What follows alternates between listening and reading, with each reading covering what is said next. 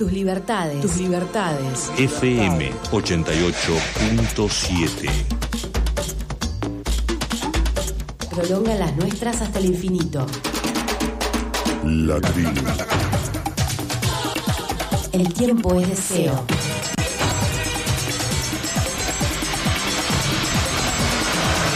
Encendida.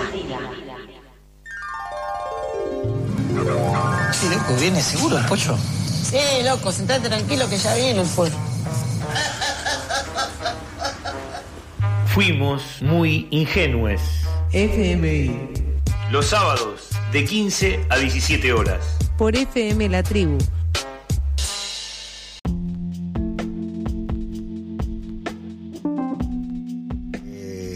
Lo que nos toca ahora es recibir a un invitado, que para nosotros es un lujo tenerlo acá con nosotros, un compañero, un colega, periodista, que además de ser periodista eh, se ha dedicado a la política, es eh, diputado provincial por el Frente Social y Popular de Santa Fe.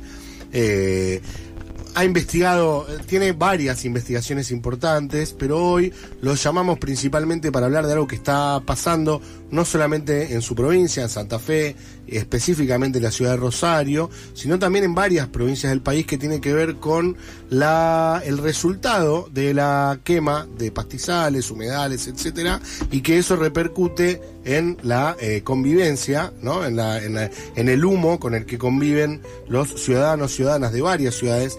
Rosario hablamos del epicentro porque Rosario se organiza, arma marchas, en este momento está este, cortando el puente y hablamos con él, Carlos del Frade, diputado provincial por Santa Fe. Carlos, te saludamos desde acá, eh, Cherno, Inés, Lica, Caro, toda la banda de Fuimos Muy Ingenuos. ¿Cómo estás? ¿Cómo les va? La verdad que es un gustazo hablar con ustedes. ¿Cómo andan, muchachos? Muy bien, acá Carlos, eh, saludándote y hace mucho que, que no charlamos contigo. Este, queríamos que em- empezar nos cuentes cómo está viviendo Rosario toda esta situación.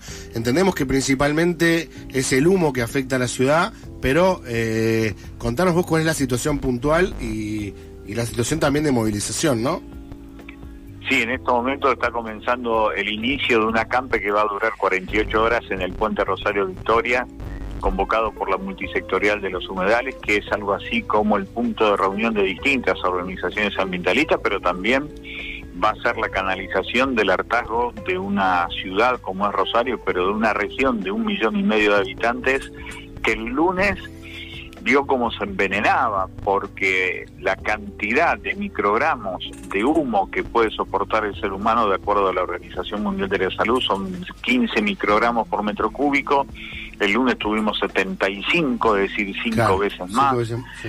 Colapsaron los servicios sanitarios, no solamente por la gente que tiene problemas bronquiales, pro- problemas asmáticos, sino también toda la gente común que realmente la pasamos muy pero muy mal en ciudades muy grandes como consecuencia de la impunidad con que los sectores ganaderos en Entre Ríos hacen lo que quieren, queman los bienes colectivos a favor de los intereses particulares ante una enorme subordinación de los poderes políticos gubernamentales, especialmente de tres provincias que hoy están soportando esto, que son Córdoba, Santa Fe y Buenos Aires, Claro. y que además está marcando esto de la excusa de la jurisdicción como manera de no hacer nada, cuando en realidad este es un problema de salud pública provincial en donde si la policía no fuera tan cómplice de los narcos, podría tranquilamente ir a buscar a los dueños de los campos y meterlos presos, pero eso no está en su lógica, está más en la lógica de esto de ser narcopolicías y ahí tenemos un problema realmente muy serio. En medio de eso, la discusión que va a generar hoy este gran acampe que se va a hacer, este corte por 48 horas del puente Rosario Victoria, intenta que se apure la ley de humedales en el Congreso de la Nación, que ya se dijo que se iba a empezar a discutir este jueves en las comisiones del Congreso de la Nación y con eso posiblemente intentar ponerle un cepo político a las intenciones depredatorias de, de estos grandes empresarios. Contanos un poco, Carlos, vos que estás eh, eh, más cerca, digamos, nosotros desde Buenos Aires. Esto es, es una lógica que pasó siempre, digamos. O sea, lo- los ganaderos, los terratenientes ganaderos queman para. O sea, ¿qué, qué- cuál es el funcionamiento y por qué es distinto ahora? ¿Qué es lo que.? porque se ha, ex- se ha exacerbado el sistema extractivista. Claro. El sojalismo exacerbado ha generado que la pampa se traslade a las islas. Entonces Claro. hay que llevar las vacas a engordar a las islas y eso a partir del año 2008 empezó a exacerbarse de una manera considerable. Se empezaron a quemar los humedales de todo lo que es la- el delta del Paraná, Claro. especialmente sobre las provincias de Entre Ríos, Buenos Aires y Santa Fe, pero cada vez se hace con mayor fiereza porque necesitan más territorio para sus vacas y en forma paralela gozan, insisto, con una gran impunidad de, de los poderes políticos gobernantes en cada provincia. Y además con un gobierno nacional que pone en el presupuesto 0,13% para ambiente, con lo cual son 13 centavos cada 100 pesos, y estoy convencido, lo hemos aprendido, que la estatura del número del presupuesto dibuja exactamente la estatura de la importancia que le da la política a los temas. Entonces, 13 centavos de cada 100 pesos da la sensación que van a quemar absolutamente todo. Carlos, ¿y cómo evalúas el papel de los distintos gobiernos involucrados? Pensando por ahí en Rosario, eh, Santa Fe, Entre Ríos, digamos, ¿cómo están actuando? Y si es lo mismo, porque también por ahí, a grosso modo, nosotros, o nos, la información que nos llega es que quizá es más fuerte la quema en Entre Ríos que en Santa Fe. Digo, ¿esto es así? ¿Cómo están actuando los gobiernos? Los gobiernos con mucha complicidad. El gobierno de la provincia de Santa Fe y el gobierno entrerriano han mirado siempre para otro lado. E insisto, esta es una cuestión de salud pública, un delito contra la salud pública flagrante. Debería intervenir la policía metiendo preso a los dueños del campo. Pero insisto, no lo hacen entre otras cosas porque un problema político serio que tenemos es que tenemos más narcos policías que policías que responden a la seguridad democrática. Y este es uno de los dramas.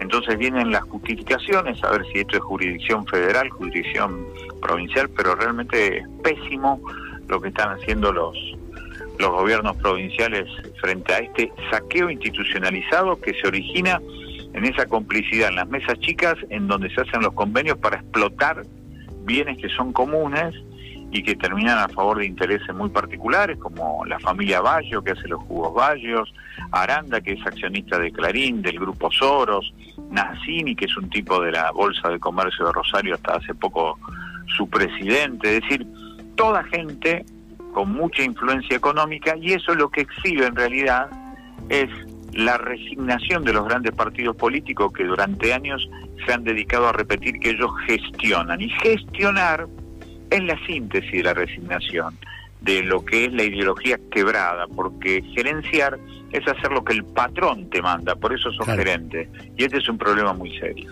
A ver, que- yo creo que parte, parte- lo tiro y vos me, me contestarás si estoy muy equivocado, pero parte del problema es un poco que se pasan la pelota a los gobiernos, digamos, además de gerenciar esto de, bueno, pasan la isla, cuando vos hablabas de la isla hablabas de Victoria, ¿verdad? Que está cruzando el Paraná en la provincia de Entre Ríos y eso termina afectando a los rosarinos y entonces los rosarinos y la rosarina tratan de defenderse, pero eh, quien tiene que actuar es la provincia de Entre Ríos en ese caso, digamos. Exactamente, exactamente. Y no lo hace Claro. porque, insisto, hay una gran subordinación a los sectores económicos. Claro, pero esto pasa solo en Entre Ríos o vos decís que pasa también en Santa Fe, en algunos... No pasa en Santa Fe, en Córdoba también, Claro. porque la destrucción de los bienes comunes en pos de poner en el altar de la vida cotidiana al Dios dinero genera que se inmole cualquier tipo de cuestiones que tienen que ver, en este caso, con la biodiversidad. Pero es, insisto, una pauta de comportamiento de la política tradicional en los últimos 30 años. Claro, ¿y qué, qué, qué, qué se, qué se hace, digamos? La ley de humedales es una posible salida.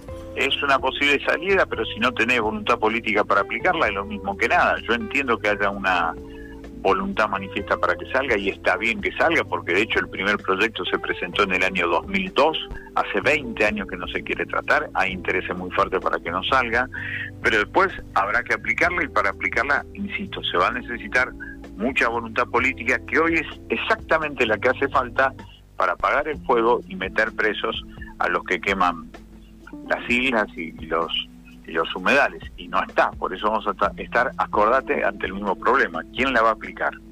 Claro.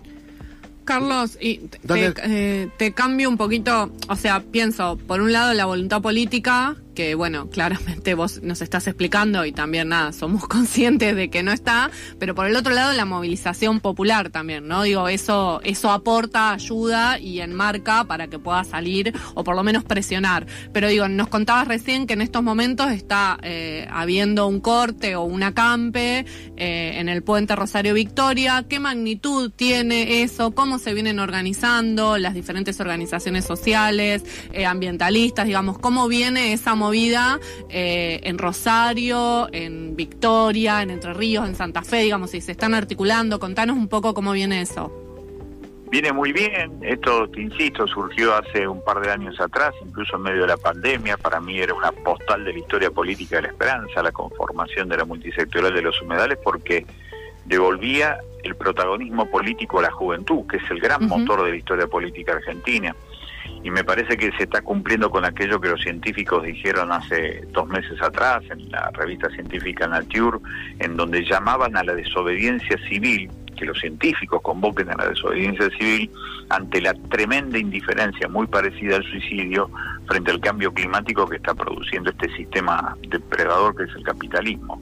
Esta muchachada está llevando adelante estos actos de desobediencia civil que hoy seguramente serán muy masivos, tendrán mucha atención y después mañana, cuando termine el acampe de 48 horas, van a resolver en asamblea. Y están participando sectores sociales múltiples, diversidad de edades, eso también muy interesante.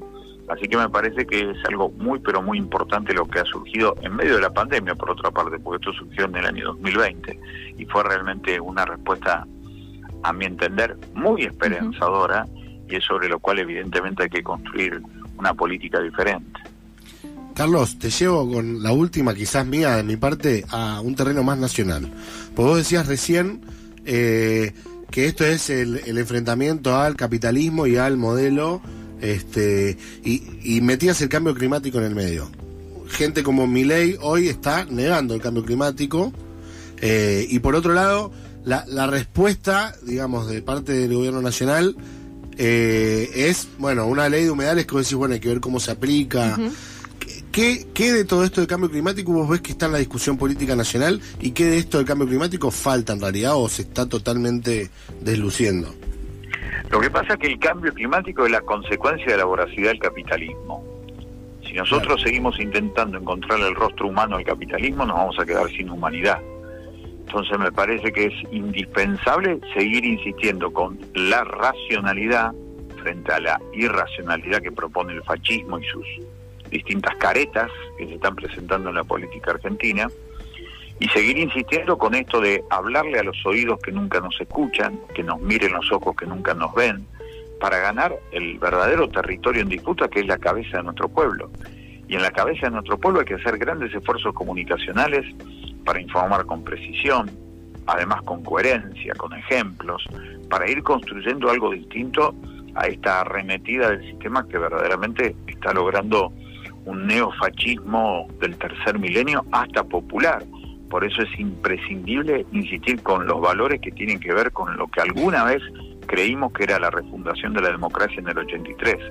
Racionalidad, pensamiento crítico, respeto por las otras opiniones, pluralismo, protagonismo popular y después esto de inclusión social con crecimiento económico o al revés, crecimiento económico con inclusión social para las mayorías, no para las minorías. Creo que hay que seguir insistiendo por ahí y por ahí vamos a ganar, porque además creo que vamos a ganar, estoy convencido que vamos a ganar, porque como decía un gran poeta argentino, Raúl Mandrini, esta es una cuestión de matemáticas y a la larga los más le vamos a terminar ganando los menos.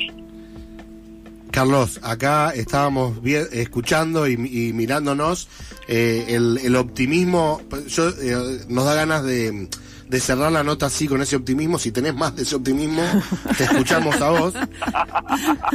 Por eso siempre te seguimos llamando, Carlos, es así. Claro. No, la verdad que es un privilegio, pero sinceramente creo eso. Yo sí. además vengo de estar en un proceso de muerte súbita en su momento. Yo sé Lo lo, que recordamos. significa la susceptibilidad y significa que cuando vos ya lograste una experiencia semejante, necesariamente hay que valorar el momento que estamos viviendo y el momento que estamos viviendo nos está mostrando las dos cosas. Por un lado el crecimiento del fascismo, eso es cierto, pero después está lo otro, Sí, claro. que es el ocultamiento deliberado de lo bueno y lo esperanzador que pasa todos los días. Pónganse a pensar, hay alguien que enciende la luz para que se abran las escuelas. Claro. Hay alguien que abre la puerta de un hospital. Hay alguien que pone en funcionamiento el motor de un tractor para laburar. Esos son millones, millones de personas que son invisibilizadas bajo el discurso de que está todo mal. Mentira. Lo que pasa es que nos han enseñado a no mirar lo cotidiano bueno, para que justamente nos llenemos de pesimismo.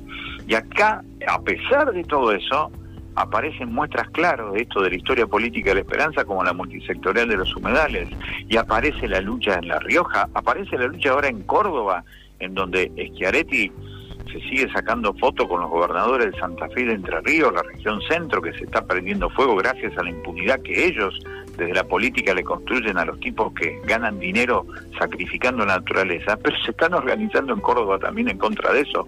Así que más temprano que tarde la vamos a ganar, muchachos. Eso es así. Más temprano, esperemos que más temprano que tarde. Eh, Carlos, muchísimas gracias y siempre estaremos del mismo lado ahí, en esa misma pelea y en ese mismo optimismo que contagiás y que nos llevamos a casa. Te agradecemos un montón y bueno, que siga la pelea eh, por, por la defensa de los humedales y por la defensa del, del ambiente allá. Sin duda, sin duda. Acuérdense, soberanía económica y ambiental para recuperar el derecho de la felicidad para las mayorías. Acuérdense. Un abrazo muy grande. Un abrazo, Carlos.